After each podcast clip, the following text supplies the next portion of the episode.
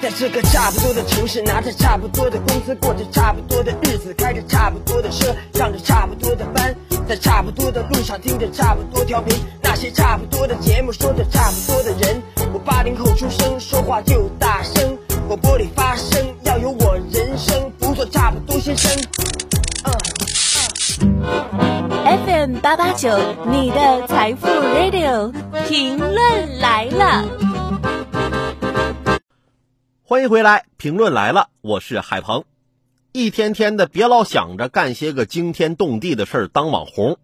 有些人能把身边的日常小事做好就很不错了。八月七号，江苏苏州一女孩调皮在超市玩粮食，她把几种谷物掺在一起，还不停的搓揉，导致食物已经没法售卖了。工作人员找到女孩后，让家长带着她把谷物挑出来。不然就要求家长全部买下。从视频上看，这个小女孩大概有十一二岁的年纪，已经不小了，应该有点基本的常识了。但是父母在逛超市的时候，对于孩子的举止却不管不问。孩子在这边玩了这么长时间，家长视而不见。果然，每个熊孩子的背后都有熊家长的身影。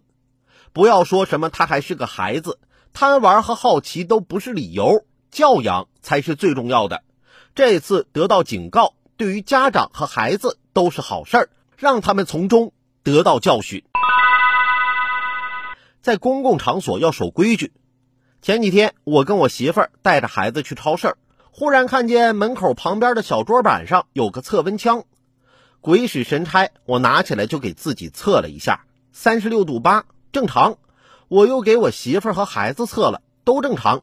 他俩就进去了。这时候，忽然有人进来超市，看到我手里拿着测温枪，就把手伸给我，我就测了。然后莫名其妙的就连着测了十几个人。这时候，穿着超市工作服的人出来，看到我，你是谁呀？啊，我不知道啊。